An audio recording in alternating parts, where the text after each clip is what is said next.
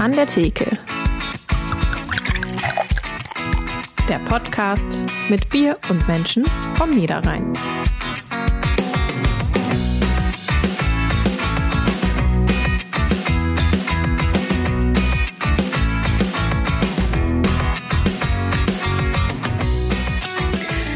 Zusammen, ich bin Sarah vom Podcast-Team. Bevor es gleich losgeht, habe ich noch eine wichtige Info vorab. Und zwar haben wir die aktuelle Folge aufgenommen, bevor unser Gast, der Tierschützer Ralf Seeger, in die Ukraine gefahren ist. Mittlerweile ist er wieder zurück am Niederrhein, sodass wir ihn im Nachgang fragen konnten, wie seine Rettungsaktion im Kriegsgebiet verlaufen ist. Sein ganz persönliches und bewegendes Update hört ihr am Ende der Folge. Jetzt aber geht's erstmal los. Harter Hund, weicher Kern. Selten traf das Motto mehr zu als bei unserem heutigen Gast. Er greift ein, wenn es um Tiere und vom Weg abgekommene Jugendliche geht. Mit und heute an der Theke Ralf Seger.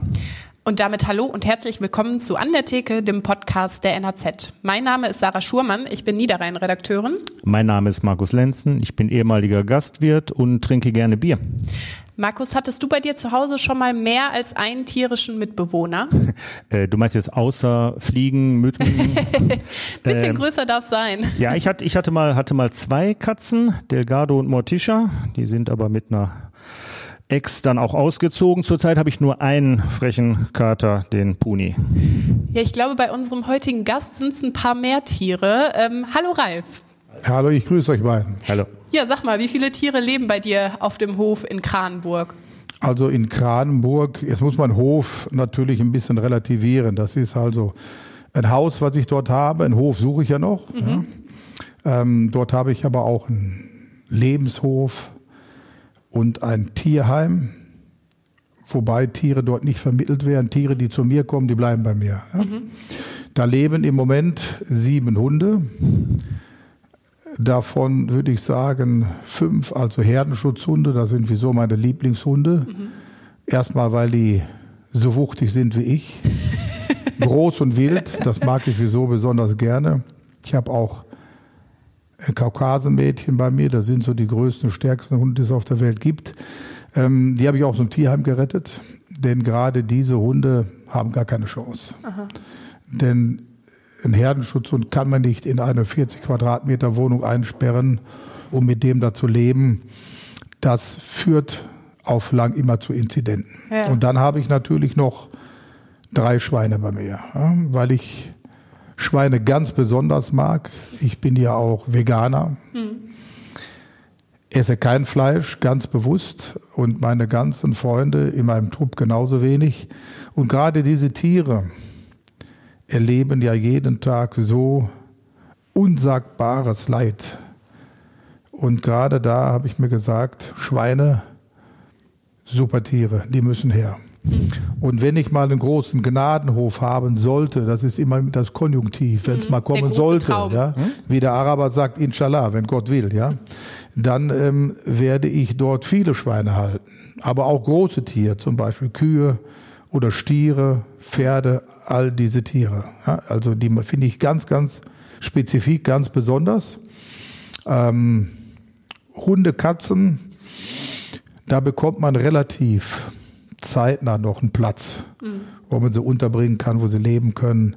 Bei großen Tieren wird das sehr problematisch. Deswegen kriege ich viele Notfälle ja, jetzt sind wir schon mittendrin im Thema. Mensch, wir spielen jetzt, glaube ich, erstmal unser Assoziationsspiel und kommen dann gleich nochmal ein bisschen intensiver auf das ganze Thema. Genau, wir fangen eigentlich immer an, bevor wir ins Thema einsteigen. Assoziationsspielchen, wir nennen dir wechselnden Begriff und du sagst einfach kurz und knapp, was dir dazu einfällt. Niederrhein.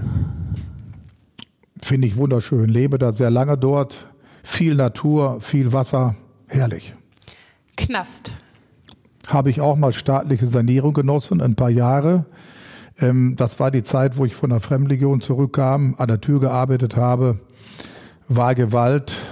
Ich würde mal nicht sagen von mir ausgehend, immer normaler Weg. Irgendwann sagt das Richterlein natürlich, Junge, immer wieder kommst du. Wenn doch mal, dann musst du mal ein bisschen in die Kiste. Na, das habe ich halt auch durch dieses Kapitel. Ähm, ich finde, für einen Mann gibt es immer ein paar Attribute. Ja? Nicht für jeden, für einen Mann. Ich rede von Mann. Ja? Und da gehört das dazu. Ein richtiger Kerl sollte das auch mal mitgemacht haben. Hui, starke These, okay. Äh, Buddhismus. Ja, den lebe ich schon sehr lange. Aber eine Verbindung. Ich habe ja hier auch Jesus tätowiert. Ja? Also für mich gibt es da keine Diskrepanzen. Ähm, ich habe das erste Mal vor vielen, vielen Jahren Zierdata gelesen von Hermann Hesse. War fasziniert, hatte durch mein ja, Thai-Boxen schon immer mit Thais zu tun, die immer den Buddhismus gelebt haben. Fand ich wunderbar. Können viele Menschen von lernen.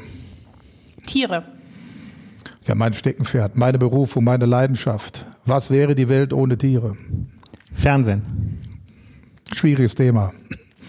Mache ich schon über 40 Jahre. Ähm, es gab mal eine sehr, sehr schöne Zeit. Ähm, ich glaube, in den vielen Jahren hat die Schnelllebigkeit und auch die Funktionalität da auch Einzug gehalten. Und in vielen Bereichen fehlt mir halt so das Menschliche da irgendwo. Es geht dann beim Fernsehen oftmals dann auch, muss man sich nichts vormachen, Quote. Ja, Quote. das Heiligtum. Ich bin Idealist und Individualist und habe zu vielen Dingen so meine eigene Anschauung. Ich glaube, ähm, die Medien, Fernsehen hat sich viel zu sehr einspannen lassen. Und ich glaube, wenn jetzt auf dem europäischen Markt nicht bald was passiert, wird Netflix und Co. das konventionelle Fernsehen hier fressen. Menschen. Ja, ein schwieriges Kapitel. Ich bin ja auch einer davon. Ähm, Habe ich mich viel mit befasst. Ähm, es gibt gute Seelen, gute Menschen, die auch das Leben, was sie sind, authentisch, ehrlich und offen. Was ich so in den letzten Jahren aber festgestellt habe, ist, dass die Energie, also ich bin ein sehr, sehr empathischer Mensch, ich fühle Energien, ja, ähm, gemerkt habe, dass viele Menschen sehr destruktiv geworden sind. Das kann natürlich auch daher kommen, jetzt zwei Jahre Corona, Vereinsamung, Angst, wie geht es weiter, was passiert. Ähm, das Miteinander, das Soziale, das Fraternisieren funktioniert nicht mehr. Und ich denke, ähm, ich versuche immer da auch durchs Fernsehen halt auch drauf einzuwirken und wieder zu sagen, Leute, steckt den Kopf nicht in den Sand, es geht weiter. Wir werden das schaffen. Die Menschheit hat viele Dinge überlebt und ihr müsst einfach weiter an das Gute glauben. Kunst. Ja, eine wunderbare Geschichte. Meine Frau ist ja Kuratorin. Ich selber beschäftige mich immer mit Kunst, solange ich denken kann. Kunst, ja, ein Künstler ist eigentlich jeder. Josef Beuys. Wollte ich jetzt so nicht zitieren, aber kommt von. Beuys. Genau, Ja. aus Kleve. Hat er mal eine Zeit verkehrt, ja. Ähm, haben wir auch eben seinen Anzug noch, äh, ein, ein, Riesenporträt davon bei uns im Wohnzimmer hängen. Ähm, ich glaube, ohne Kunst wäre die Welt ganz arm. Ich selber gestalte, wenn ich Zeit dazu habe, ziemlich archaische Dinge. Mit der Motorsäge, also ich säge keine Bäume, ja, weil ich auch Naturschützer bin, aber wenn einer umgefallen ist, hole ich mir so ein Stück Holz und wenn ich dann Zeit habe, schnitze ich oder säge mit der Motorsäge, also nicht so filigran, weil mir die Zeit fehlt, schöne Figuren. Ich habe das früher auch mit Steine gemacht, afrikanischer Serpentinstein, wunderschön, aber die Zeit fehlt mir. Da hacke ich dann schon ein paar Wochen an so einem Stein rum. Mit der Motorsäge schaffe ich das in acht, neun Stunden. Letzter Begriff ist Lieblingsessen. Lieblingsessen. Tja, ich stamme aus einer ostpreußischen Familie. Da gab es noch immer die gute Hausmannskost. Ich habe, muss ich da eben ausholen, ähm, biologischer Erzeuger, ja, bin aber bei meinen Großeltern aufgewachsen. Alte Ostpreußen, die mich auch geprägt haben, gerade mein Opa. Zwei Weltkriege überlebt, meine Oma genauso, fast die ganze Familie da verloren. Da gab es immer so Hausmannskost, natürlich auch Fleisch, ja, da bin ich mit aufgewachsen. Ich habe aber früh schon gemerkt, das ist nicht so meine Leidenschaft und habe dann irgendwann angefangen, mich davon zu distanzieren. Heute esse ich gerne Obst, Gemüse oder leckere Kartoffeln oder Nudeln oder sonst irgendwas. Es gibt so viele leckere Gerichte, ähm, wo ich denke, so ein Lieblingsessen, ja, eigentlich ein polnisches Lieblingsessen habe ich, so Bigosch, ja, aber ohne Fleisch. Ja, klar. Finde ich sehr lecker. Oder das russische Barsch, das hat meine Oma auch, so eine, mit roten Beeten, so ein Süppchen da gemacht, super lecker. bringt auch viel Energie. Das mag ich halt gerne. Aber auch viele andere Dinge, aber eben nicht Fisch oder Fleisch. Das ist nicht meine Liga. Da sind wir zusammen. Ich bin immerhin Vegetarier. Vegan kriege ich noch nicht ganz hin, Ja, aber, aber mit Vegetarier das- ist doch auch schon mal so. Aber Super. zum Essen brauchen wir immer Was zu trinken. was zu trinken. genau. So eine, wieder die, eine dieser großartigen Überleitungen. Der Ralf Okay. trinkt jetzt leider keinen Alkohol, deswegen gibt's für den ein, ähm, ein Malzbier aus Hamminkeln. Das hatten wir auch schon mal. das Feldschlösschen. Das Feldschlösschen, genau. Genau. Ähm, ich habe was Besonderes mitgebracht, aber ich habe mir gedacht, ich stelle euch mal wieder einen Laden vor, wo man diese ganzen Biere, die wir hier immer vorstellen, auch kaufen kann. Und zwar sind wir in Duisburg in der Bierbude im Zentrum auf der Waldstraße. Da ist die Janina und ihr Mann Dominik seit Juni 2018 verkaufen die da Biere. Und da kann man so schön auf deren Seite bierbude-duisburg.de ist so ein Zähler. Da könnt ihr mal gucken aktuell, wie viel Biere von wie viel Brauereien. Ich habe heute Morgen geguckt, 52 Brauereien, 162 Biere. Davon habe ich mitgebracht, irgendwie, ja, schon für so einen kleinen Laden, schon ordentlich. Ja. Ähm, ich habe Bier mitgebracht von der Brauerei Mücke aus Essen. Das Ingwer Pale Ale und zwar den Geburtstagssud zum fünften Geburtstag. Also Ingwer übrigens. Ja, Jeden Abend trinke ich einen Ingwer-Tee. das hier ist sowas wie Ich habe in meinem ja. Bus habe ich noch ähm, Ingwer-Saft, muss ich sagen. Also den habe ich hier noch nie gefunden. Der kommt eigentlich aus Afrika. Okay. Ähm, ich habe mal so ein paar Gallonen mal davon gekauft, weil ich denke, boah. Dann habe ich den getrunken. Der ist super lecker, aber so bissig. Also da kann man nur immer kleine Schlückchen, aber ist super gesund. Ja, ich wollte gerade sagen, da weiß man aber auch, was man da trinkt. Also, Absolut. Der Geburtstagssud Ingwer Pale Ale von der Mücke Brauerei aus Essen. Die Flaschen sind durchnummeriert. Ich habe 113 von 500. Steht hinten drauf. Guck. Äh, ich habe 87. Das heißt, da müsste es noch ein paar von geben in der Bierbude in Duisburg. Ähm, Pale Ale brauche ich nicht mehr viel zu sagen. Die Leute, die hier regelmäßig zuhören, kennen das. Helles Bier. Hier unfiltriert, ist leicht homogen, hefetrüb, hat eine schöne Honigfarbe. Wir riechen mal. Ja, da ist Ingwer, ne? Ingwer und bisschen Zitrone. Ingwer bringt immer so ein bisschen Zitronenaroma mit. Ja, ne? ja. Wird auch so, ne? Ralf nickt. Ja. Ich muss sagen, ich bin nicht so ein Ingwer-Fan, aber ich Jetzt bin probiere ich also ich, ich, ich, ich, ich nehme dir die Angst, es ist nicht ganz so kräftig im Okay. Geschmack, wie es riecht. Komm, wir probieren mal. Prost. Prost. Also der Ingwer ist da, aber nicht so dominant, dominant wie in der Ja, Nase. schwebt eher so mit. Eben, du hast tatsächlich, du hast schönes Zitronenaroma, ist ein schlankes Bier. Und wenn du jetzt einen Augenblick wartest, müsstest du die Hopfenbittere und dann entwickelt sich hinten auf der Zunge so eine leichte Ingwerschärfe, die da mitspielt. Ähm, ich finde das ganz wunderbar ausgewogen. Das ist alles so ein bisschen, im, also man kann damit arbeiten, auch der erste Schluck, muss man sich nicht dran gewöhnen. Und ich kriege schlagartig Lust auf Sushi. Gibt's ja auch vegetarisch. Ja, hol her, Mann. Hol her. Ich habe eh noch nichts gegessen. Und Ja, hätten wir mal vorbereiten müssen. Und äh, ich hätte dazu gerne ein richtig scharfes Gemüsecurry, könnte ich mir vorstellen. Oh, lecker, Mann, lecker. Da, läuft das Wasser im. Mund zusammen. Dazu das, dazu das Ingwer Ale von Mücke. Ähm, so, also Janina und Dominik, wie gesagt, seit Juni 2018, die sind beide Bierbotschafter IHK, das ist die Vorstufe vom Biersommelier. Das heißt, ich kann den Laden wärmstens empfehlen für eine gute Beratung, auch und gerade für Anfänger, die ja oft, gerade wenn sie in den Kreativbierbereich einsteigen, so ein bisschen überfordert sind und nicht wissen, wo. Bei den beiden könnt ihr euch richtig schön äh, beraten lassen, äh, was es auch an, an lokalen Bieren gibt. Darauf da wird großer Wert gelegt. Triple Sieben, Olbermann, Ruhrpott Brew, Third Sector, Fleuter. Also alles Biere, die wir hier schon vorgestellt haben, bis auf Olbermann, glaube ich, ähm, könnt ihr da kaufen und ansonsten auch quer durch die Welt der Biere. Und es gibt Veranstaltungen. Achtung. Es gibt Biertasting. Es gibt Biertasting mit Wurst. Jetzt nichts für Ralf und mich. Das Schöne finde ich aber, es ist keine Industriewurst. Die haben einen Jäger mit einer eigenen Schonung. Äh, der produziert Wildfleischprodukte nur aus selbstgeschossenen Tieren. Also kein Industriekram. Und, und das als, als Pairing mit, mit ähm, Biertasting. Äh, Es gibt Biertasting mit Käse und mit Whisky. Es gibt einen Braukurst. Und, wird für die Sarah vielleicht spannend, es gibt Biertasting nur für Frauen. Das allerdings eher seltener und unregelmäßig.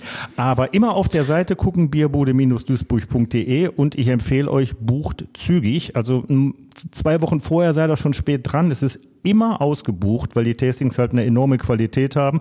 Und gerade mit diesem Wurst- und Käse- und Whisky-Pairing ähm, findet man nicht ganz so häufig. Mhm. Äh, lohnt sich wirklich zu gucken. Zu Mücke noch ganz schön, habe ich jetzt nicht mehr so viel Zeit drauf einzugehen. Wenn man guckt, ist stilsicher auf der Flasche der Mücke Brauerei ein Pferd. Mhm. Sarah, weißt Mücke. du, das ist, du kennst mhm, Mücke, dann, dann darfst du jetzt sagen, wer Mücke ist. Äh, irgendein Zechenpferd, das letzte Zechenpferd. Ja, das letzte Grubenpferd auf Zeche Zollverein in den 50er Jahren hieß Mücke. Okay. Und deswegen haben die, weil die beiden halt aus Essen sind, sehr, sehr Ruhrpott verbunden sind, mhm. sich gedacht, also, ne, da müssen wir doch dran erinnern. Die haben eine Zechenführung mitgemacht und da haben sie, hat man ihnen gesagt, hör mal hier, Mücke, und deswegen haben die ihre Brauerei äh, Mücke genannt. Die brauen übrigens nicht in der eigenen Brauerei, sondern in Detmold. Ja, ich habe noch eine ganz nette Geschichte zu Mücke. Und zwar habe ich einen Bieratlas mal geschrieben äh, über regionale Biere, habe alle aufgezählt und hatte dann Mücke angeschrieben, ob die nicht äh, irgendwie mir kurz was zu ihren Bieren erzählen können. Und zwei Stunden später äh, standen die bei mir in der Redaktion mit einem Sixpack und haben gesagt, wieso sollen wir dir das schreiben? Ne? Das ja. äh, probier doch mal selbst. das nenne ich prompte Bedienung, super. Ja, sehr sympathisch. So, jetzt kommen wir aber zurück zu dir, Ralf. Ähm, und zwar werden dich die meisten Menschen wahrscheinlich aus deiner Doku-Serie Harte Hunde, Ralf Seger greift ein, kennen, die mittlerweile seit zehn Jahren auf Vox läuft. Mhm. Ähm, wie ist das? Würdest du du dich selbst auch als harten Hund beschreiben? Ja, ähm, über diese Definition von diesem Wort habe ich halt, oder Worte habe ich schon öfters nachgedacht. Also das ist von Vox kreiert worden. Meine Orga heißt ja Helden für Tiere mhm. oder Heroes for Animals, wie du das sagen möchtest. Äh, ich glaube, das trifft den Punkt besser. Ähm, ich bin sicherlich ein extrem harter Bursche das, was ich so im Leben hinter mir habe, ich glaube, das hätten wenig überlebt. Aber auf der anderen Seite ist mir meine Empathie, meine Sensibilität und auch mein eiserner Wille, Gutes tun in dieser Welt, gerade auch für Mensch und Tier, nie abhanden gekommen. Ein harter Hund ist natürlich jetzt so ein Wort, so ein Slogan. Ja. Ähm, man könnte das schon sagen, dass es so ist, dass wir harte Hunde sind, ich und meine Freunde. Aber ähm, dieses Wort ist für mich mehr Klischee. Ja? Mehr verkauft sich gut, ja, verkauft ja. sich gut, harte Hunde. Mhm. Ähm, ich selber hätte mir da etwas anderes ausgesucht. Nur läuft das schon mal, wie du gerade sagtest, zehn Jahre oder schon elf Jahre. Ähm, von daher bleiben wir dabei, das hat sich gut in den Köpfen manifestiert. Von daher ist alles gut. Aber ja. es ist nicht so der Burner für mich. Ja. Gut. Du, hast, du hast vorhin ja selber schon angesprochen, du warst auch im Gefängnis, machst da gar keinen Hehl ja, draus. Äh, arbeitest aber heute auch mit straffällig gewordenen Jugendlichen. Viel, ähm, was möchtest du denen mitgeben? Du hast vorhin gerade schon gesagt, du, eigentlich sollte das jeder Mann mal mitgemacht haben, ja. aber was, was transportierst du denen gegenüber?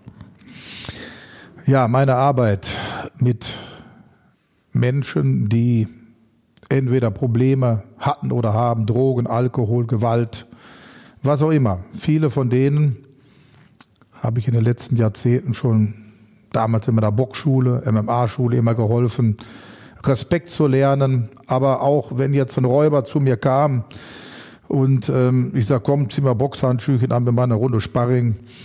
Äh, ja, dann ähm, habe ich gesagt, du, ich mach mal gar nichts, du haust einfach mal rein. Und dann habe ich ihn nachher ausgelacht. Ich habe gesagt, hör mal, was ist das hier? Du kannst einen Opa von 80 Jahren am Geldautomat übel zusammenschlagen und ausrauben, dass der Mann bald sein Leben verliert. Ja? Und hier, was bist du? Ja? Also ich lebe immer nach dem Prinzip, ich breche den Mensch komplett. Ja? Und dem geht es nicht. Ich kann einen harten Junkie oder einem harten Räuber, was auch immer, äh, nicht sagen, hör mal, komm mal her, Eiti, Eiti, komm mal her, du bist ein ganz feiner, bist du. Nein, nein, bei mir geht's anders. Mhm. Gibt's das harte Programm, aber alle Menschen, die zu mir gekommen sind oder die ich über die Justiz bekommen habe, alle habe ich wieder hingebogen. Aber die müssen schon einen gewissen Punkt erreicht haben, dass die sich selber reflektieren können. Genau wissen, wenn ich jetzt das nicht tue, mein Leben weiter so lebe, dann verkacke ich dann ende ich irgendwo in der Forensik im Knast und komme nie mehr raus. wenn ein Mensch das verstanden hat, dann ist er richtig bei mir. Und ich habe einige auch jetzt in meinem Trupp, die massive Problemchen hatten, wo ich jetzt, ja, da Steve da auch gerade mitgekommen ist bei mir heute, Bewährung durch, am MPU schön gemacht, jetzt macht er gerade seinen Führerschein, hm, alles gut. Er hat aber auch hier oben den Schalter umgelegt und das ist wichtig. Ich kann Menschen mit einer hohen Ambivalenz nicht gebrauchen, ne? denn die sind noch nicht so weit, die haben es noch nicht verstanden. Ne? Ein Mensch muss wissen, dieser Weg, wenn ich den jetzt nicht verändere, der bringt mich und mein Leben für immer in riesengroße Gefahr. Und ich werde dann stigmatisiert, kriege den Stempel aufgedrückt und werde wahrscheinlich ein normales Leben nie mehr führen können. Ne? Ich äh, versuche auch viel Prävention zu machen, indem ich mit Menschen rede, die mm, ja, vielleicht auf diesem Weg sind, auch gerade im Rockermilieu, ja, kenne ich auch viele, sagen, Jungs, müsste das haben, müsste das haben. Dass ihr dann irgendwann mal so tief abrutscht, dass ihr keine Kontrolle mehr über euer eigenes Leben habt und sich gerade machen, das ist ja immer so der Begriff, Bruder, ich mache mich gerade, ja, ich habe schon viele Schlachten geschlagen und dann dieses Bruder ja, ist im Vorfeld immer schön zu hören. Wenn es drauf ankommt, habe ich oftmals alleine dagestanden. Ja. Und das möchte ich diesen Menschen halt eben mitgeben, denen einfach das auch begreiflich machen, dass ein Leben ein Geschenk ist, etwas Besonderes ist, mit dem man auch besonders umgehen sollte und versuchen sollte, ähm, egal wie schwer es ist, niemals aufzugeben, immer wieder aufzustehen und halt für das Gute zu kämpfen. Das ist natürlich auch ein, ein Wachstum, was man irgendwo verstehen muss, was man auch leben muss. Und da versuche ich natürlich die Menschen, mit denen ich zu tun habe oder die zu mir kommen, denen das nahezubringen. Und das funktioniert sehr gut. Über deine eigene Vergangenheit hast du ja auch äh, geschrieben in mhm. deiner Autobiografie Nur Gott ist mein Richter. Mhm. Ähm, und jetzt soll dieses Buch auch von dem Dienstlagener Regisseur und Produzenten Adnan Köse verfilmt werden. Äh, wie ist denn der aktuelle Stand? Ich kenne viele, viele Jahre schon den Uwe Boll. Das ist ein ganz bekannter Hollywood-Regisseur. Ich war ähm, bei ihm schon in Vancouver, habe da an der Seite von Dolph Lundgren mitgespielt und wir beide sind ganz dicke. Äh, ich habe Uwe damals in Kanada schon den Vorschlag gemacht, du hör mal, ähm, ich schreibe gerade meine Autobiografie, da war ich gerade noch dran. Übrigens habe ich da auch zurzeit auch immer abends, wenn ich dann noch ein bisschen Muße hatte, ein bisschen geschrieben. ähm, da sagte er, ja, das wird sicherlich eine ganz gute Sache, aber wir brauchen eine riesen Requisite, weil ich bin 62er Baujahr, da muss man weit zurück dann stellt sich natürlich bei mir auch immer die Frage, wer kann mich spielen? Hm. Da ist man ja wahrscheinlich auch so ein bisschen kritisch, oder? ja. Ähm, und dann habe ich über diesen Weg äh, den Adnan kennengelernt. Ein wunderbarer Mensch. Ähm, und was ich gerade schon erwähnte, durch meinen spirituellen Charakter glaube ich auch, dass ich den Menschen schon kenne aus einem anderen Leben. Ja? Wir sind wirklich sehr, sehr verbrüdert und mögen uns sehr. Und ähm, erst hatten wir vor, ähm, nur an Netflix ranzugehen. Jetzt kam aber eine gute Freundin von ihm, die auch bei der Filmförderung gesagt, hör mal, boah, das ist doch so ein geiles Ding für einen Kinofilm. Ich habe immer schon Kino sehr gemocht. Ich weiß noch als kleiner Bub, da liefen diese japanischen Monsterfilme, Godzilla und Co. und so weiter. Dann bin ich mal mit dem Radl zum Kino gefahren, sonntags nachmittags und habe mir die Filme angeguckt im Kino. Richtig schön klassisch, wunderbar. Und äh, deswegen ist für mich Kino ah, immer schön. Und jetzt versuchen wir beides zu machen. Also das Treatment ist so gut wie fertig und im März wird es eingereicht. Ich glaube, das wird gut funktionieren. Ja, und dann werden wir halt in die Besetzung gehen. Das ist, ja. Ja, da habe ich gelesen, Dieter Hallervorden. Ja, für meinen Opa. Also, ja. ähm, ich finde den Didi der Didi. Ein Wahnsinnskerl. Also der, man hat ja sich immer früher so vertan, ach, Komödien und so weiter, ja. Nee, der Mann, das ist so ein Charakterdarsteller, ja. Wo ich glaube, ähm, wenn es dazu dann kommt, glaube ich, der könnte meinen Großvater, meinen Opa sehr gut spielen. Aber der wurde noch nicht angefragt. Also das kommt dann erst danach. Das kommt, ja, man muss erstmal den, den, den ersten Schritt vom zweiten mhm. machen. Erstmal schauen jetzt, ähm, dass wir die Filmförderung da durchbekommen. Und dann geht's in die Recherche. Mhm. Aber ich glaube, ähm, dass das genau der richtige Mensch ist. Weil bei dem Didi finde ich das so kolossal, der ist authentisch. Ja, der ist kein bisschen krumm hm. Der lebt das, was er ist. Und das ist schön. Und die Dreharbeiten, also sollte die Filmförderung ähm, durchkommen, wann würden dann die Dreharbeiten stattfinden? Steht das schon irgendwie fest oder? Nee, ähm, ich glaube, man muss dann erstmal überlegen, Drehbuch, dann authentische Drehorte, die es ja heute auch noch gibt. Mhm. Ja. Dann die Besetzung. Und dann muss man gucken, wann fängt man an.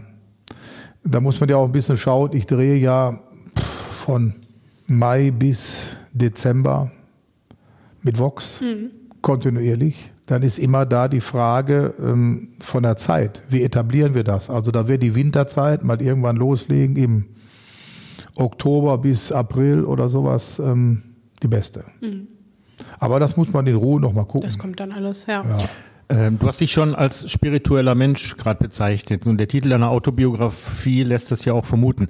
Ähm, gibt es denn neben deinem Glauben noch etwas in deinem Leben, das dir Kraft gibt, weiter zu kämpfen und weiterzumachen? Vor allem natürlich für die Tiere. Ja, ich glaube, ähm, der Glaube ist ein ganz wichtiger Bestandteil. Aber ich denke, an sich selber zu glauben, was ich so mache, ja, ähm, ist ganz wichtig. Ich bin ein sehr, sehr extremer Mensch. Ähm, aufgeben geht bei mir gar nicht. Selbst wenn das bedeuten würde, ich würde tot umfallen. Ich habe so hart trainiert früher, ich arbeite so hart, wenn da mein Ende dann kommt, dann ist es so. Ne? Also ich bin da schon ein absoluter Extremist, weil ich sage, ähm, das Elend, was mir da begegnet, das kann ich nicht mit ein bisschen ein paar Stunden Arbeit kompensieren. Ja? Oder ein Tier, was in Not ist, das kriege ich nicht hin, wenn ich mal eben sage, ja komm, jetzt machen wir von äh, morgens neun bis vier Uhr und dann ist das Ding gut. Nee. Ich habe in der Regel einen 18-Stunden-Tag und diese Kraft ziehe ich aus mir selber, aber aus, ja, das ist, ich denke, so der Umkehrschluss, aber aus dem Negativen, aus dem Elend, weil ich sage, Mann, ich stelle mich dagegen, gegen das Schlechte. Ich kämpfe dagegen und versuche, den Lebewesen oder auch Menschen, egal wer sich in so einer Situation befindet, da rauszuholen, das besser zu machen. Und das ist mir bis jetzt immer gelungen. Das Bierdeckel-Quiz. Mit Fragen, die auf einen Bierdeckel passen. So, wir kommen zu unserem Bierdeckel-Quiz. Oh. Jetzt ist der Teil da. Jetzt bin ich wieder dran, ja. wo es um euer Wissen geht. Niederrheinwissen, Bierwissen, was auch immer so. Ja, also Bierwissen da. Wollte ich gerade sagen, das ist unfair. Bierfragen müssen raus. ja, da bist du der Experte. Das ist, das ist aber eher eine spezielle Bierfrage. So, gucken wir mal. Die erste Frage, das ist eher so, da ist das Niederrheinwissen gefragt. Ähm, und zwar möchte ich von euch wissen, die älteste noch voll funktionsfähige Windmühle Deutschlands dreht sich in A. Geldern, B. Rees oder C. Isselburg? Ich bin nächste Woche in Rees, das hat aber damit jetzt nichts zu tun. Ich habe aus, ich kann es nicht sagen, aber ich habe aus irgendeinem Grund, ich habe Isselburg im Kopf. Ich sage Isselburg. Also ich würde sagen, Geldern kenne ich sehr gut. Rees kenne ich, Rees kenne ich auch sehr gut. Also da ist mir jetzt nichts bekannt. Also in Donsbogen kenne ich zum Beispiel eine intakte Windmühle. Da wird immer noch Brot gebacken. In Holland kenne ich einige. Also ich würde da auch ja schon auf Isselburg gehen, weil Gerland, wie gesagt, kenne ich keine und in Rees ist mir das auch nicht bekannt. Ja, dann wirst du jetzt überrascht sein. In Geldern-Wallbeck steht die älteste funktionsfähige Ehrlich? Windmühle. In Wallbeck? Genau, Stepprater Mühle heißt die. Ähm, stammt aus dem 15. Jahrhundert hm. äh, und ja, ein Förderverein kümmert sich darum. Und da kann man auch Brot kaufen das da Walbeck kenne ich zum Beispiel, ist, ist ein bekannter Spargelort. Genau. Und auch das schöne Naturfreibad kenne ich, aber die Windmühle, das ist mir fremd. Haben wir beide was gelernt? Wollte gerade sagen, ja. ja und wieder was nach gelernt. Geldern fahren. Also man geht nie döver aus der Kneipe raus, als man reingegangen ist. Okay, okay. So, dann gucken wir mal, wie gut euer Platt ist. Worum handelt es sich bei Klatschkies mit Krug? A. Kirschen mit Vanilleeis. B. Kartoffelpüree mit Sauerbraten. Oder C. Quark mit Rübenkraut. Klatschkies mit Krug. Also mein Platt, muss ich sagen. Holländisch spreche ich sehr gut, aber das sagt mir gar nichts. Muss ich passen. Müsste ich raten. Rat einfach. Sag irgendwas, was dir sympathisch vorkommt. Also ich kenne schon einige Kombinationen hier, Marmelade mit Käse vom Niederrhein. Vielleicht das dritte. Dann sag ich dir erste. Nee, C ist richtig, das dritte. Oh. Klatschkies ist Quark mit Rübenkraut, gerne auf Schwarzbrot gegessen. Typisch niederrheinisch. Ja, klar, das, das geht ja aber auch irgendwie Käse mit Marmelade und Quark mit Rüben, also was was Käsiges mit was Süßem. Sehr lecker, ja. finde ich immer ja, super. Super. So, jetzt Trotzdem habe ich es nicht gewusst. Nee, ja, aber vielleicht jetzt diese Frage. Die Ja, ist nämlich vielleicht. Mhm. explizit für dich. Was wurde am 30. September früher gefeiert? A. Bierweihnachten, B. Brausilvester oder C. Hopfenostern? Hopfenostern. Würde ich auch sagen, das passt gut zur Hopfenernte, ja. Genau. Ja, da habe ich euch auf eine falsche Fährte gelockt. es war tatsächlich Brausilvester, aber die Idee ist richtig, also die, die okay. Begründung. Und zwar dauerte die Biersaison früher vom 29. September bis zum 23. April, weil man im Sommer ja nicht das Bier lagern konnte. Mhm. Und der 30. September galt deshalb als bierzeitliche Jahreswende. Und deswegen sagte man, der 30. September ist äh, Brausilvester. Stimmt ja auch. Und da, daher kommt auch diese Tradition quasi, dass im März, bei einigen, wo auch in, im April, der letzte Sud angesetzt wurde, das berühmte Märzen. Deswegen bringen halt auch, ich weiß, äh, Triple Sieben aus Förde, die haben auch gerade den Märzen rausgebracht. Ja. Das ist halt so klassischer. Ja. Der letzte, letzte Sud, bevor es halt zu warm wurde. Und dann, da sind, damit sind wir schon wieder beim Bier. Ja, das war ein gute, guter Übergang, ne? Ja, ja, völlig, völlig, und mir, ist jetzt gerade aufgefallen, dass ich auf mein Skript geguckt habe. Ups, schon wieder Bier. So, ähm, wir sind wieder in der Bierbude in Duisburg bei Jana und Dominik. Und die Jana hat was ganz Besonderes. Die ist nämlich ähm, Ambassador auf Pöjala. Pöjala ist eine äh, estnische Brauerei. Ähm, Pöjala selber, das Wort heißt nordisches Territorium. Und äh, die brauen Bier seit 2011, haben seit 2014 eine eigene Brauerei. Ähm, und Ambassador heißt, also sie hat irgendwie das Wohlwollen der Brauerei gewonnen und also im Umkreis hier hat sie die größte, die größte Auswahl von Pöaler Bieren und die machen echt abgefahrenen Kram. Die sind also bekannt für schwere, dunkle Biere, gerne in Fässern gelagert und die gehen gerne im nordischen Territorium einfach mal in den Wald und brauen dann Biere mit ähm, Fichtenspitzen, mit Wacholderholz, Wacholderbeeren, Birkensirup, Steinpilz, also mit Sachen, die sie aus dem Wald holen. Hört sich lecker an. Ja, die, äh, die mit im Hopfen, äh, beim, beim Hopfenkochen zugesetzt werden. Die haben auch eine inzwischen heute moderne sogenannte Core Range. Die machen auch einen Pilz, die machen ein paar APAs, die machen eine Gose, die machen äh, Berliner Weiße. Aber deren Kerngeschäft und das, wofür sie bekannt sind, sind halt diese dunklen, schweren Biere. Man glaubt es jetzt kaum. Ich habe ein dunkles, schweres Bier von denen mitgebracht. Das Etikett sagt schon alles. Es ist sehr dunkel und sehr minimalistisch Ja, gehalten, Da sind, aber schick. Das, ich denke, das sind zwei Monde hintereinander, so oder Mond und sein Schatten. Das Bier heißt, Sarah, magst du vorlesen? Äh, ÖÖ. Ja, Ich dachte, heißt da käme Ö. noch mehr. Nee, das ist, das ist tatsächlich estnisch für Nacht. Aha. Äh, Habe ich auch in der Beschreibung gefunden. Ich hätte es aus dem Stehgreif nicht gewusst. So. Wir teilen uns Das teilen wir uns, weil die das hat, das hat schlanke Oh, reicht. 10,5 Umdrehungen. Und wenn man Danke. guckt, wie es ins Glas, Pechschwarz. wie es ins Glas läuft, das ölt schon Das fast. sieht doch wie- fast wie aus wie deins. Wie Ja, dein genau, wie mein- ja. Das Guck sieht, ja, hier. guck mal, jetzt sind wir hier, ja. Äh, wir haben den etwas dunkleren Schaum. Das Bier ist blickdicht. Ja, selbst wenn ich es hier mal vor den hellen Monitor halte, da kann man nicht durchgucken. Ähm, das ist ein Imperial Baltic Porter. Ähm, riech mal. Ja, riecht auch wie Vom- Malzbier. Ja, es riecht auch ein bisschen wie Malzbier. Du hast diese, hast diese Karamell. Möchtest du mal einfach, einfach riechen? Ja. Ja. Ne, du hast also Und wie viel Umdrehung? 10,5? Das hat 10,5 Umdrehungen. Äh? Ordentlich. Du, hast, du, hast, du hast Karamell, du hast verbranntes Karamell so ein bisschen, du hast ganz viel Espresso, Schokolade. Gleich im Geschmack kommt noch so ein bisschen Brownies dabei. Ähm, wir probieren mal. Gleich kriegt Ralf wieder. Hunger. Nach dem Sushi kommt der Brownie. Ja, jetzt kommt das nächste wieder, was er jetzt gerne essen würde. Genau. kommt, kommt, der, kommt der Nachtisch. So, was fällt dir auf beim, beim, beim, beim Trinken? Ähm, Moment, ich nehme noch mal einen Schluck.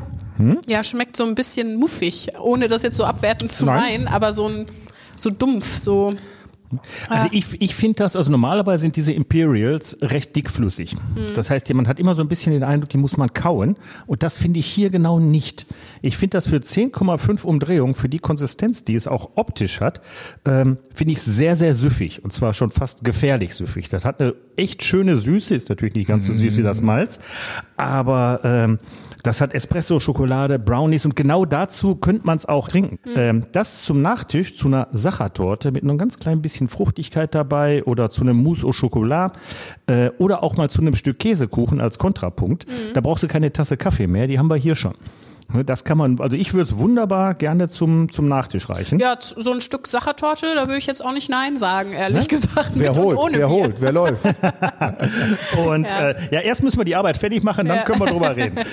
äh, so, aber auch da, wie gesagt, in der Bierbude vorbeischauen. Äh, Ambassador of Pöja, Jana hat da eine relativ weite Auswahl dieser Biere. Für die fast gelagerten müsst ihr ein bisschen Geld mitnehmen. Die Core Range ist deutlich günstiger zu bekommen. Ähm, Pöjala aus Estland. Okay, so, Ralf, jetzt aber wieder zurück zu dir. Ähm, du warst früher Profisportler, also du hast äh, Kickboxen gemacht, Boxen, Free Fighter, wo ich mich gefragt habe, was genau ist Free Fighter? Da war ich jetzt nicht so im Bilde. Ja, kann ich dir aber Ja. gerne erklären. Also ich habe ja ähm, den, heute heißt es halt MMA-Sport, Mixed Martial Arts. Ähm, das ist eine Verbindung, ich sag mal eine Kombination, um das jetzt vereinfacht zu sagen, Boxen und Ringen. Ah, okay. Wobei man das heute natürlich ein bisschen mehr spezialisiert hat. Wir haben viel zum Beispiel aus Brasilien übernommen. Das Brasilien Jiu-Jitsu, Valetudo, Luta Livre sind brillante, brillante Kampfsportarten, speziell prädestiniert für den Bodenkampf. Ähm, denn ich komme eigentlich so aus dem Ringen und klassischen Boxen. Da ist es beim Ringen halt eben wichtig zu gucken, dass ich nicht auf der Schulter gepinnt werde dann ist der Kampf vorbei. Wobei Ringen natürlich gerade in den unteren Gewichtsklassen so schön ist, so explosiv ist, ja, zu gucken auch herrlich. In der Elefantenklasse geht's dann schon, ja, sicherlich auch Technik, aber auch viel Kraft und Power. Ähm, das sind natürlich beim MMA-Sport ein bisschen anders. Wenn ich jetzt, das war oder mein großer Vorteil, deswegen habe ich auch so viele Titel gewonnen, ähm, nur boxen kann bin ich sicherlich gut aufgestellt, aber wenn ich jetzt gegen einen komme, der zum Beispiel beides kann, der kann gut boxen und gut ringen, dann macht er plötzlich einen Takedown und dann liege ich schon auf dem Boden. Das ist natürlich ein Problem. Und meine Fähigkeit war halt eben so, dass ich beide Sachen sehr gut konnte. Ich habe später dann auch lange Brasilien Jiu-Jitsu noch trainiert. Thai-Boxen habe ich fast gleichzeitig mit dem Boxen zusammen gemacht. Ich habe früher mit Peter Arzt trainiert in den, sagen, Ende der 70er. Schon bin ich immer nach Amsterdam gefahren zum Tom Haring. Shakuriki ist eine der ältesten Thai-Box-Schulen hier in Europa. Ähm, da wusste man in Deutschland nicht mal, wie man das schreibt. Das Muay Thai. ähm, Habe ich schon damals da trainiert und ähm, bin damit eigentlich auch aufgewachsen. Und das hat ja der Profisport pff, viele, viele Jahre von meinem Leben bestimmt. Das war sehr schön, sehr wild. Wobei ich mal heute so denke, ähm, manche Dinge, die waren schon sehr, sehr exzessiv. Ich meine, im Buddhismus sagt man immer, um das mal kurz zu erklären, der Körper ist irgendwo dein, dein Potenzial hier. Ja? Der Körper ist das, du bist Gast in deinem Körper, mit dem sollte man gut umgehen. In der langen, langen Zeit der Wettkämpfe ähm, war das Leistungsniveau natürlich extrem. Ich habe dreimal am Tag trainiert, morgens, mittags, abends, dann noch Nächte an der Tür gestanden. Ich weiß das gar nicht mehr, wie ich das heute gemacht habe. Da habe ich natürlich viel Raubbau betrieben. Ich bin gut durchgekommen, muss man sagen, alles okay. Aber ich glaube, ich habe auch viel Schwein gehabt. Ich sage extra das Wort Schwein, ja. ähm, denn Freunde von mir, die vielleicht nicht so gut waren oder vielleicht auch von ihrer physischen Konsistenz nicht so gut aufgestellt waren, haben wirklich irreparable Schäden bekommen. Ja, gerade mit dem Kopf, sprachmotorische Störungen ist da das kleinste Übel. Ja. Ähm, da kann man wirklich sagen, im klassischen Sinne die Rübe weich geklopft. Ich würde da ähm, jungen Menschen heute auch empfehlen. Ähm, das Ego ja, ist so das, was man immer gut konditionieren sollte. Denn kommt ein omnipotentes Ego, das immer sagt, du musst, du musst, du musst, du musst, geht das in die verkehrte Richtung. Ich glaube, eine gute Harmonie zu finden zwischen dem, was man so tut, was man gerne so mit seinem Ambitionismus erreichen möchte. Ähm, das ist schon gut, aber man sollte immer gucken, es sollte vernünftig gehen, ausgewogen sein und nicht so exzessiv werden. Mhm. Du warst erst Profisportler, dann bist du Sicherheitsunternehmer geworden. Das machst du heute immer noch. Ähm, wie bist du denn dann überhaupt zum Fernsehen gekommen? Wie, wie waren da die Anfänge? Ja, ich glaube, das ist vieles so zeitgleich gelaufen. Also ähm, der Sport war zuerst da. Da ich ein guter Boxer war, hat man früher natürlich immer geguckt, die Selektion eines Türstehers wurde früher, ne, ich finde schade, dass es heute nicht mehr so ist, danach bewertet, wie gut bist du. Wie siehst du körperlich aus? Bist du fit? Kannst du kommunizieren mit Menschen? Also die Kombination hier und hier, ja, ist sehr wichtig. Kopf und Arm. Und ähm, wie kann ich Situationen deeskalieren?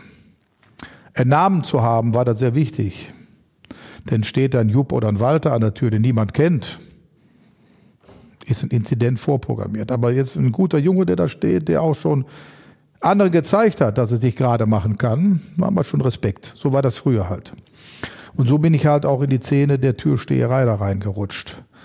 Ähm, da baute sich dann, ja, kann man sagen, auch wieder zeitgleich die Geschichte dann auf, eine eigene Sicherheitsfirma. Ähm, Fernsehen, ich sagte ja schon, ich glaube 40 Jahre oder sowas bin ich dabei. Ja. Das kam auch halt durch den Sport, durch die Sicherheit. Ich habe auch in Kassofirmen habe ich heute auch noch. Nur da muss ich sagen, das habe ich alles heruntergefahren, weil mir die Zeit fehlt. Mhm. Ja, Tierschutz, ich sagte ja, 18 Stunden am Tag bin ich in Action. So, ähm, das bedeutet halt, ich habe diesen ganzen Bereich immer so simultan aufgebaut, ja, weil ich wusste, irgendwann kommt ja mal der Moment, ähm, da solltest du stoppen. Ich habe auch gedacht, ich falle irgendwie so ein riesen Loch rein. Ich dachte, ja, wenn du mal damit aufhörst, aber das ging habe ich gar nicht wahrgenommen. Ich habe, ich glaube, den letzten Kampf gemacht, so den letzten MMA-Kampf, nur gar nicht so lange her, vor fünf Jahren oder so, mit auch fast 54. Ja. Jetzt kein Weltklasse-Level mehr, aber noch sehr gut. Ja, gegen einen sehr jungen Kämpfer habe ich aber auch schnell gewonnen, halt eben durch meine hohes Maß an Erfahrung. Und so habe ich dann diese ganzen Dinge zeitgleich aufgebaut das ging natürlich alles über Jahrzehnte und Fernsehen hat mich dann immer halt bei Kämpfen oder Sicherheitseinsätzen, in Kassoding, was auch immer, oder als Schauspieler habe ich auch viele Sachen gespielt, in vielen guten Serien, Filmen begleitet. Du hast gerade schon den Bekanntheitsgrad angesprochen. Du sagst auch an der Tür ist Bekanntheit durchaus durchaus wichtig. Ähm, du hast deinen Bekanntheitsgrad dann dafür genutzt, dich für den Tierschutz zu engagieren. Ähm, war das schon immer ein Herzensthema? Ich meine, wann ist das aufgekommen? Tierschutz war schon immer meine große Leidenschaft oder, wenn man es anders sagen soll, Berufung.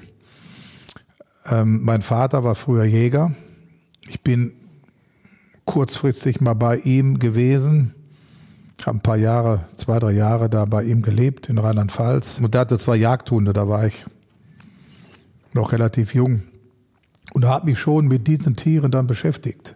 Auch bei meinen Großeltern lebten Enten, Hühner, Gänse, alles wunderbare Tiere. Leider wurden die mal irgendwann geschlachtet. Das fand ich immer sehr grausam. Und ich habe mich schon da äh, mit beschäftigt. Ich habe dann Frettchen gehabt, Meerschweinchen gehabt und so Tiere. Also ähm, Tiere sind irgendwo immer schon ein Bestandteil von mir gewesen und haben mich auch massiv geprägt.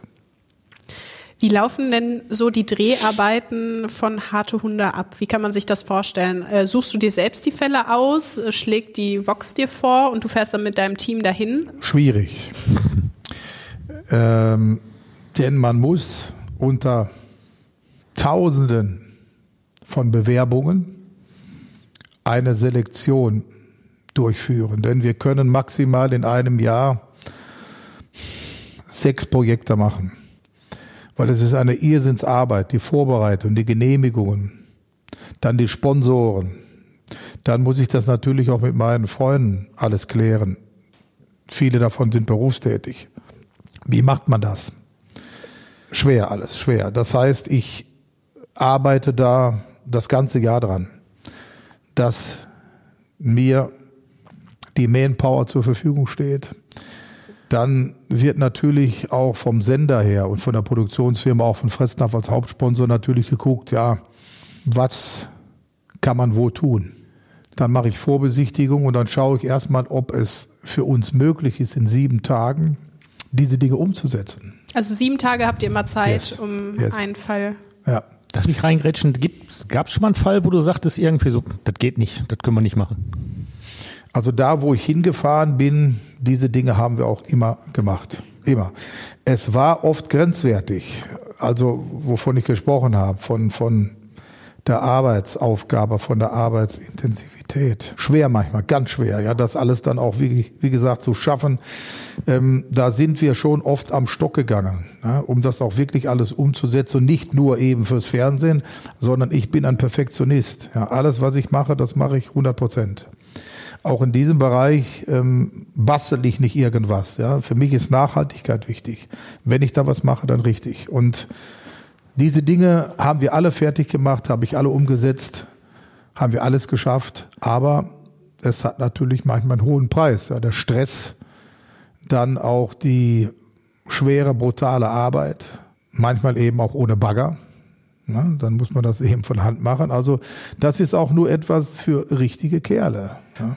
Das wäre dann wieder die nächste Frage. Äh, wo holst du die Leute her, die dir, du machst ja nicht alleine, logisch, sondern aber woher, wo rekrutierst du die Leute für dein Team? Ja, wenn ich es jetzt sagen würde, die werden mir geschickt, dann wird wahrscheinlich der Zuhörer sagen, wie geht das denn? Ich kriege ja gar keinen.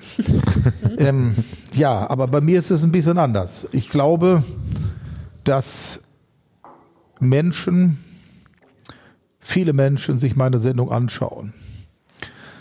Und dann stellt der eine oder andere sich natürlich die Frage, hör mal, das ist ja eigentlich das, was ich auch so gerne machen möchte. Dann schreibe ich den Ralf Seeger einfach mal an. Und so hat sich das irgendwo im Laufe der ganzen Jahre herauskristallisiert. Die haben mich gefunden, ich habe sie gefunden. Und man muss sagen, der harte Kern, der besteht aber schon viel, viel länger. Denn mit einigen von denen bin ich schon ewig befreundet. Wir haben auch ohne Fernsehen, das mache ich ja. Fernsehen ist ja nur ein Bestandteil. Tierschutz mache ich jeden Tag, auch ohne Fernsehen. Viel. Mit denen viele andere Dinge schon früher gemacht. Einsätze gefahren, Tierrettungen, Tierheime gebaut. Und die sind natürlich die ganze Zeit dabei geblieben. Und einige andere, die kamen dann im Laufe der Jahre noch hinzu. Und mein Team ist heute eigentlich stabil besetzt. Manchmal ist es so, dass natürlich auch einer geht, wenn jetzt Familie oder andere Dinge passieren. Klar. Oder er zieht weg und sagt, hör mal, ich schaffe das nicht mehr, weil das ist auch schwer. Das muss man einfach sagen. Der Anspruch, den ich habe, der ist sehr hoch und die Zeit, die wir zur Verfügung haben, die ist oft sehr eng. Also das ist ein langer, harter Tag, immer, mhm. jeder Tag. Und ähm, die Menschen, die da sind, die wissen das aber auch. Und wir sind über die Jahre auch wirklich, muss man sagen, wirklich zu einer richtigen Bruderschaft zusammengewachsen. Gibt es denn so ein Schicksal, ähm, das sich in letzter Zeit besonders berührt hat? Also ein tierisches Schicksal, äh, irgendein Tier, das ihr gerettet habt oder ähm, ja, was dir einfach in Erinnerung geblieben ist? Wenn du auf dem Niveau arbeitest, wo ich mittlerweile angekommen bin, schon seit vielen Jahren, dann gibt es keine Einzelschicksale mehr. Durch die Bank sind fast alle Dinge, die ich so mache, sehr schlimm. Also Leid, Tod, Krankheit ist immer da, immer. Das heißt, ich kann nie sagen, hier, die Situation, die war schwächer oder die war stärker jetzt. Ja. Ich glaube, alles zusammengenommen ist jedes Schicksal für sich einfach dramatisch. Und ich versuche, egal was ich da auch anfange, immer einen guten Weg zu finden. Ne? Immer bezogen auf das Tierwohl. Zu gucken, dass das Tier einen guten Platz bekommt. Ich kriege jeden Tag so viele Anfragen. Hunde, Katzen, Schweine, Kühe. Das ist sehr, sehr, sehr schwer. Du bist ja jetzt auch kein Einzelkämpfer. Du hast 2011 mit Freunden den Verein gegründet, Helden für Tiere, Tiere International. Äh, was macht ihr da konkret? Also jetzt in diesem Verein?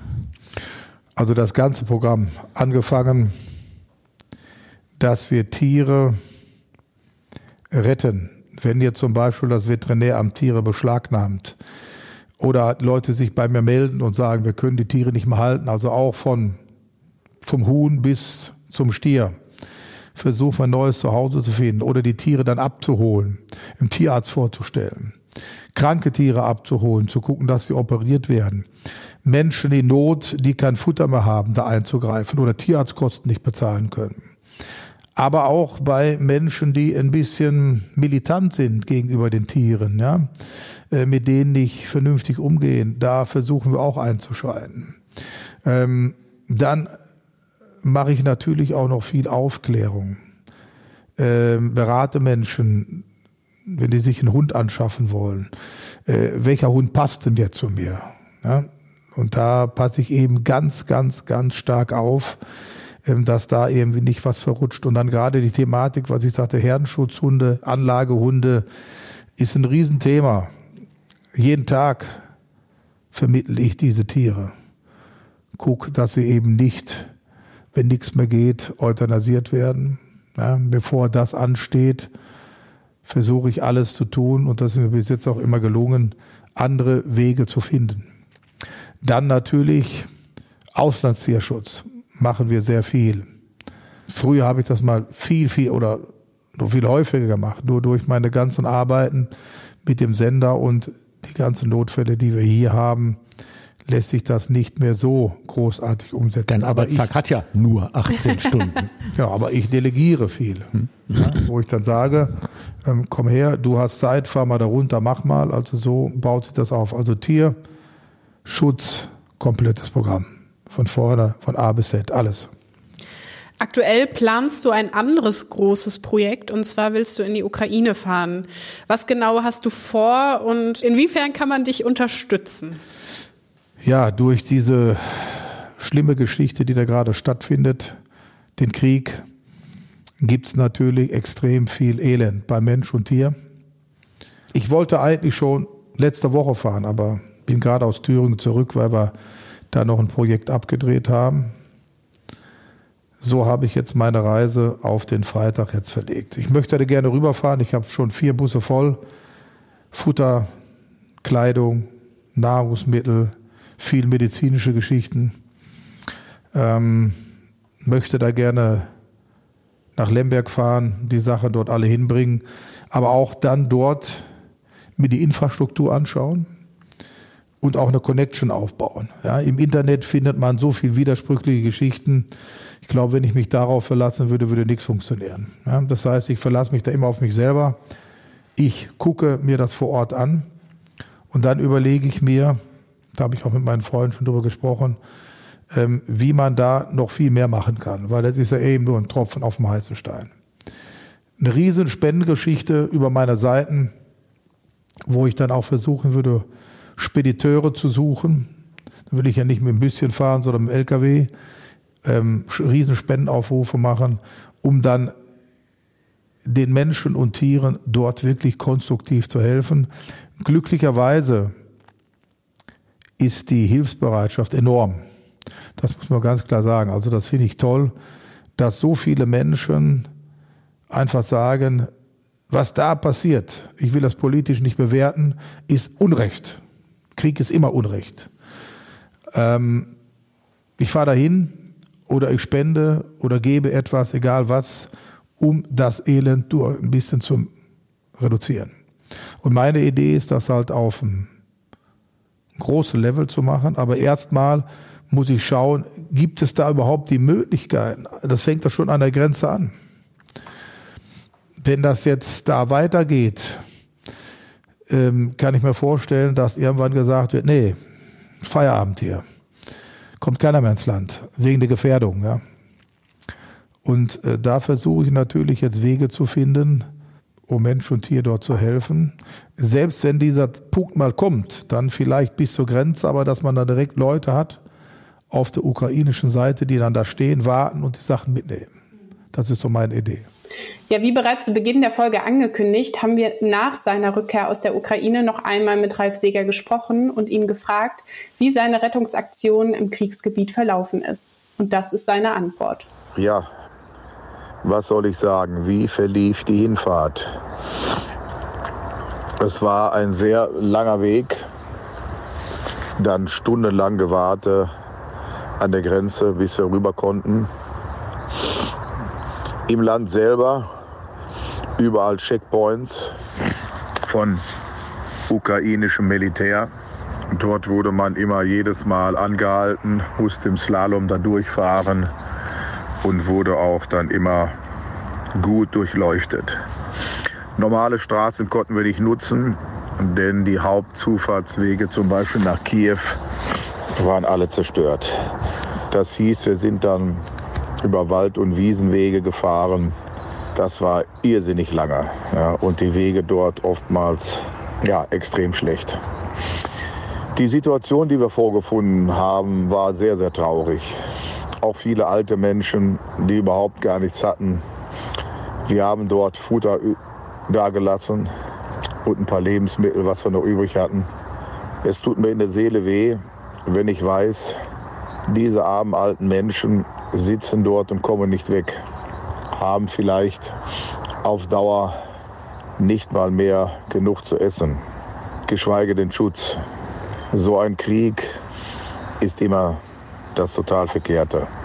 Ja, was ist mit der Angst? Ich habe schon früh gelernt, die Angst an den Kleiderbügel zu hängen.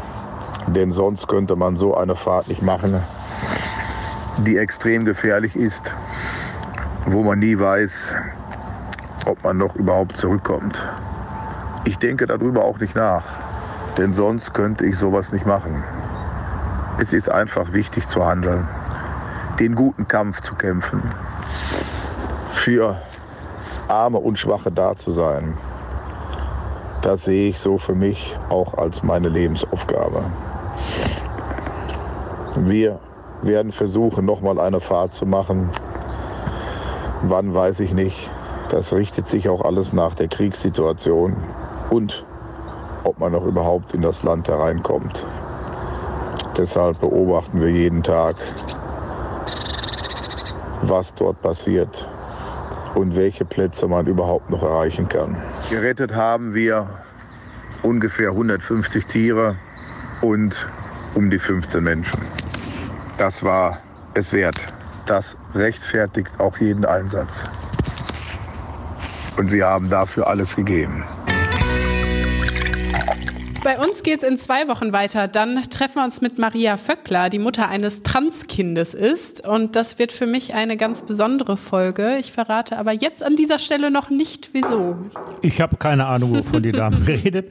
Aber wer mit uns anstößen möchte, dazu kann ich euch was sagen. Wir beenden die dunkle Jahreszeit standesgemäß mit einem Sticke von Üringen aus Düsseldorf und dem dunklen Bock der Garlingsbrauerei, bevor es dann weitergeht in die hoffentlich wärmere Frühjahreszeit mit hellen und frischen Bieren.